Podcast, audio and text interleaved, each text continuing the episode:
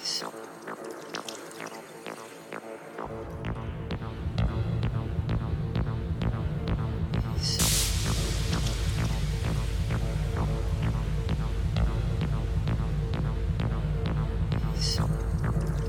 I was a little kid, my mother told me not to stare into the sun.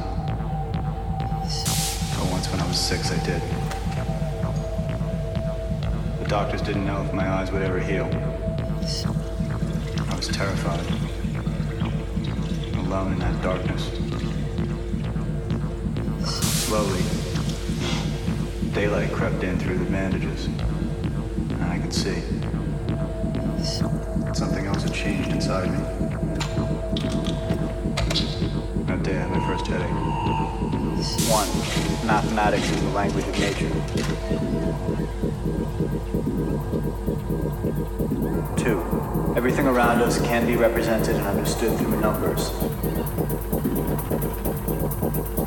3. If you graph the numbers of any system, patterns emerge. Therefore, there are patterns everywhere in nature.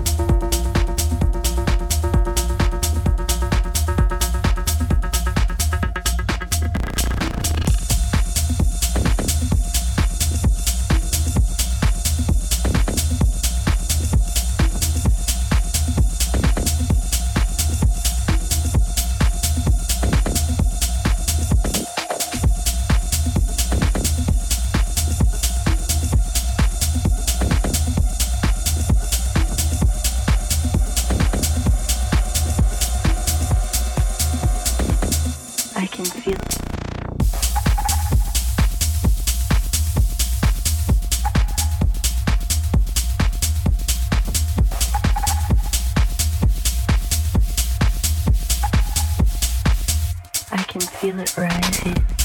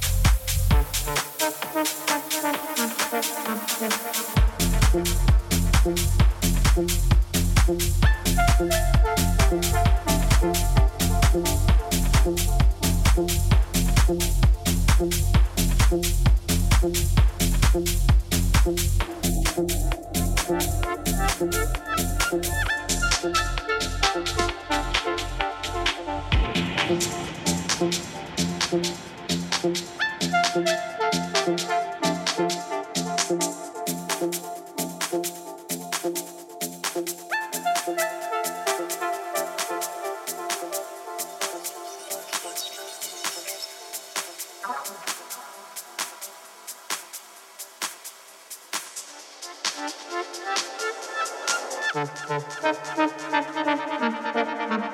you.